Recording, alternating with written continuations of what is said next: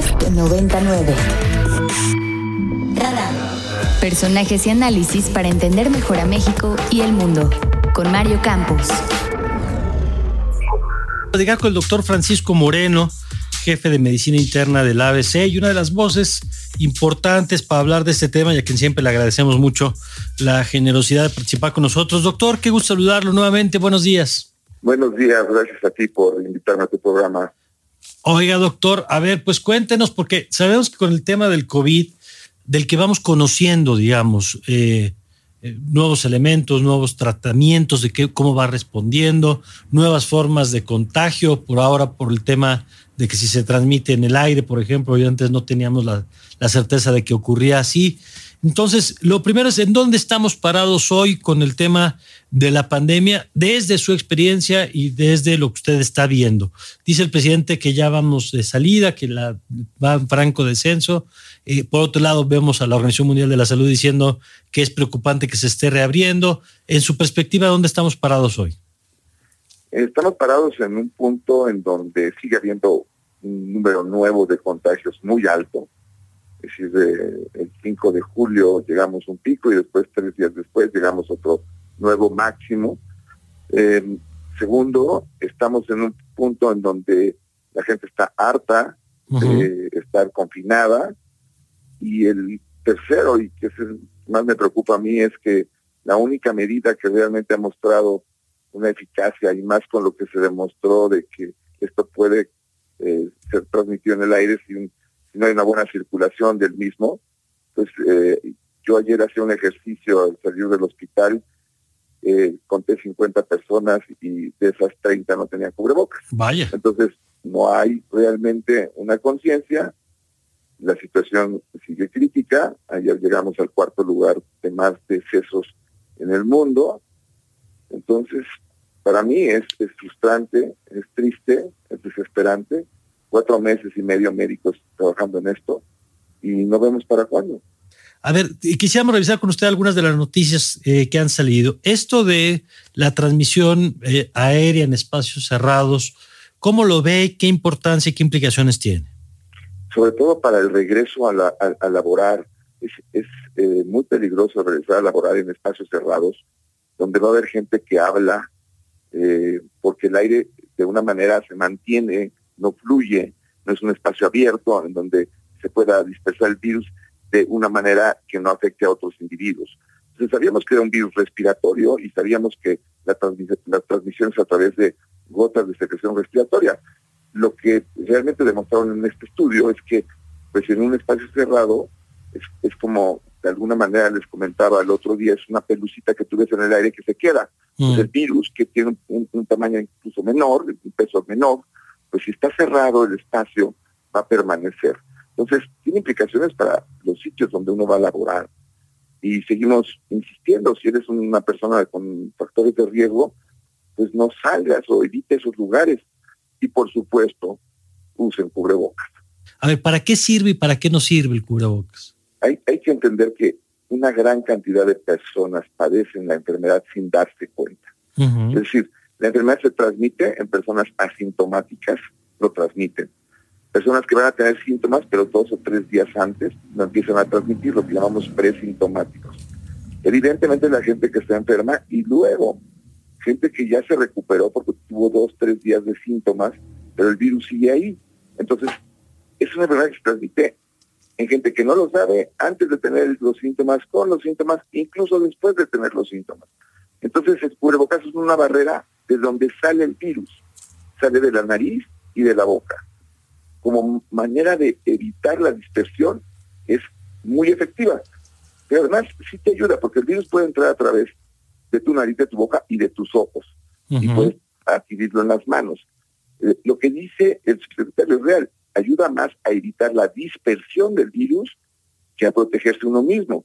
Pero yo siento que si damos mensajes dobles a una población que ya está confundida, yo creo que el mensaje no es sirve para la dispersión, no sirve para... El mensaje sí sirve. Claro. Úsenlo. Claro, eso es mucho más fácil de entender y de transmitir. Doctor, buenos días. Le saluda Ana Jasso.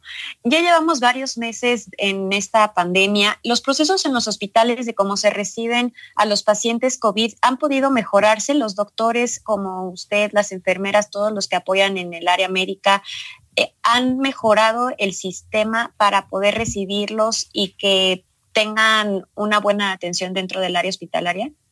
Sí, es lo que llamamos el triage respiratorio en donde desde un inicio, incluso antes de que lleguen al área hospitalaria, si tú vienes por un problema respiratorio, te, te mandan a una, parte especial del hospital, la, parte del hospital que está completamente eh, eh, aislada de lo demás para evitar tener contagios intrahospitalarios. Pero pues aún así el 11% de los fallecidos en México son trabajadores de la salud. Esto es triste, es una, una realidad. Y muy alto además, doctor claro, y hemos mejorado los tratamientos y sabemos ahora que el uso oportuno de algunos medicamentos en el momento de que el paciente empieza a bajar la oxigenación, los pacientes están llegando antes. Es decir, la campaña que se ha hecho del uso de oxímetros ha funcionado. Se han hecho cosas buenas, pero el problema es que sigue habiendo una tasa de contagios muy alta. Y ahorita ciudades como Monterrey, León, Guanajuato, Tampico están sufriendo la saturación de hospitales, porque, insisto, no es una enfermedad de camas. Camas existen, son ventiladores y sobre todo los médicos intensivistas, especialistas en medicina crítica. Esos son los, esos sí son los superhéroes de esta, de esta película, porque ellos son los que ayudan a que el paciente que recibe la ventilación mecánica la reciba adecuadamente por el tiempo y la forma que debe ser, y sobre todo saber cuándo se puede suspender y que el paciente ya está en condiciones de salir adelante. De acuerdo.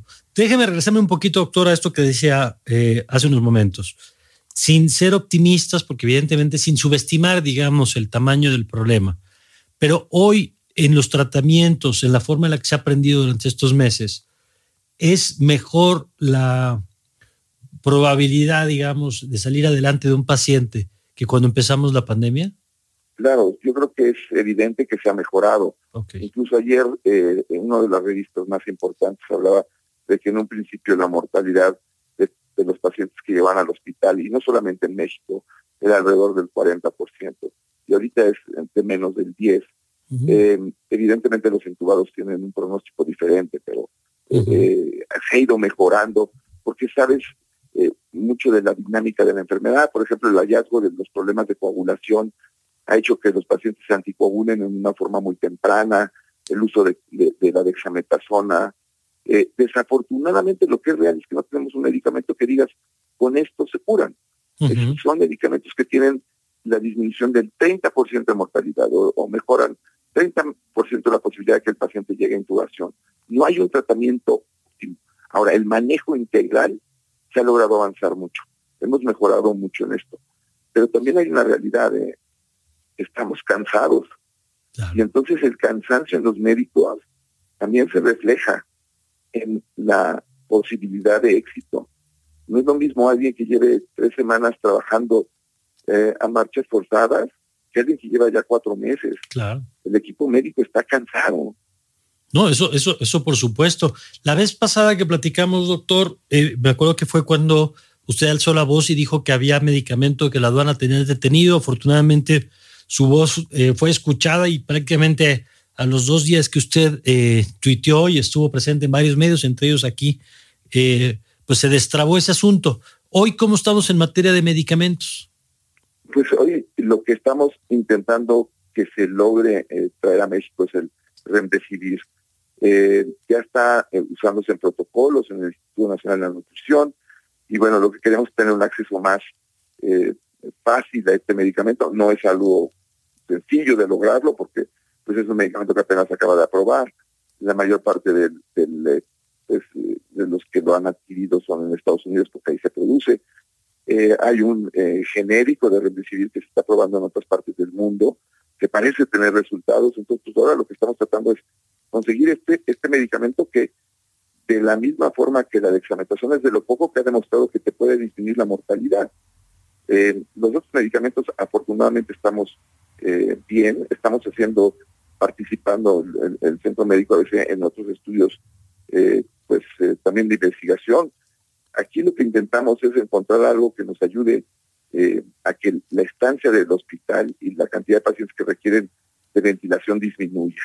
Eso sería el mayor logro porque de esta forma pues disminuyen los hospitalizados, disminuye el tiempo de hospitalización y, la oportunidad de que haya más camas y ventiladores también les pues, ayuda muchísimo. doctor, en el tema, digamos, de secuelas, ¿qué es lo que hemos descubierto después de estos meses? es un muy buen tema lo que comentas. Eh, ayer eh, tuiteé un artículo muy interesante eh, en donde hablan de una fatiga muy prolongada. La hemos visto en pacientes en donde después de tener un cuadro severo duran una fatiga muy importante. Y, este parece un, dato eh, de poca importancia, pero tienen que regresar a integrar a laborar después de haber tenido esto. Y hay personas que tienen trabajos y, y tienen una fatiga importante. es recuperable. Hemos visto un problema articular en las manos también importante, la falta del olfato que puede durar dos, tres semanas. Afortunadamente muchas de estas secuelas van desapareciendo con el tiempo, pero pues eh, una enfermedad en donde también eh, eh, cuando hay mucho daño pulmonar, la, la capacidad pulmonar queda disminuida también por un tiempo. Afortunadamente no parece ser la fibrosis pulmonar, que es algo que ya no tiene remedio, sino más todavía inflamación residual que con el tiempo va mejorando. Hemos visto pacientes que requerían oxígeno permanente a altas concentraciones después de salir del hospital. Ya en esta, actualmente dos, tres meses después, están sin necesidad de oxígeno. O sea, sí hay eh, secuelas, pero parecen ser eh, pasajeras. Eh, hay quienes sí tienen secuelas permanentes, pero es un número mucho más pequeño. Pero esos pequeños detalles como la fatiga, como la sensación de falta de aire. Otra cuestión que hemos visto mucho es un estrés postraumático terrible. Mm, claro. Y, es real, el paciente estuvo, hay pacientes que estuvieron 21, 28 días aislados totalmente. lo único que ven es entrar a una persona que se le ven los ojos y, lo oye a través de un cubrebocas. La secuela eh, traumática es, es algo muy importante, se han hecho grupos de apoyo, pero, pero es una enfermedad muy, muy complicada, muy, muy difícil. Nos preguntan, doctor, dicen sobre el Avifavir, dicen que es un medicamento que se utiliza, que han usado los rusos, no sé si tenga información de eso. Sí, hay un par de medicamentos que eh, han sacado últimamente, este, le han hecho mucha publicidad en Rusia, están haciendo, eh, eh, estamos empezando a hacer estudios para conocer la eficacia, porque desafortunadamente muchos de estos noticias que se dan y sucedió con la hidroxicloroquina, pues son experiencias personales en donde se trataron 10 pacientes y les fue bien. Pero también hay que acordarse que en esta enfermedad hay un 80% que se van a curar, como yo les digo, se van a curar a pesar del doctor, se van a curar solos por su sistema inmune. Si yo a esos les doy jugo de naranja y les digo que el jugo de naranja es lo que los curó, pues pueden pensar que es el jugo de naranja. claro, claro. También se necesitan estudios. No es que querramos experimentar, ¿no? Queremos saber que realmente el que yo te dé algo te va a servir y sobre todo no te va a dañar, porque hay otras cosas que se han utilizado que pueden dañar. Pues ahí vamos entendiendo esto. Me quedo con lo que señala doctor de, primero, la buena, de cómo se ha mejorado la, los, las reacciones, los tratamientos, pero también con la preocupación que nos comparte sobre el cansancio del personal de salud que es perfectamente comprensible y que sobre todo cuando uno escucha al doctor López Gatel diciendo, bueno, vamos a la mitad, híjole, ¿cómo a la mitad después de lo que han hecho todo el personal de salud en el país? Qué, qué, qué, difícil circunstancia. Pues doctor, yo le agradezco como siempre la oportunidad de platicar y de seguir eh, entendiendo juntos mejor ante qué estamos y en qué punto nos encontramos. Al contrario, mil gracias a ustedes y cuídense todavía. Tenemos que cuidarnos un rato.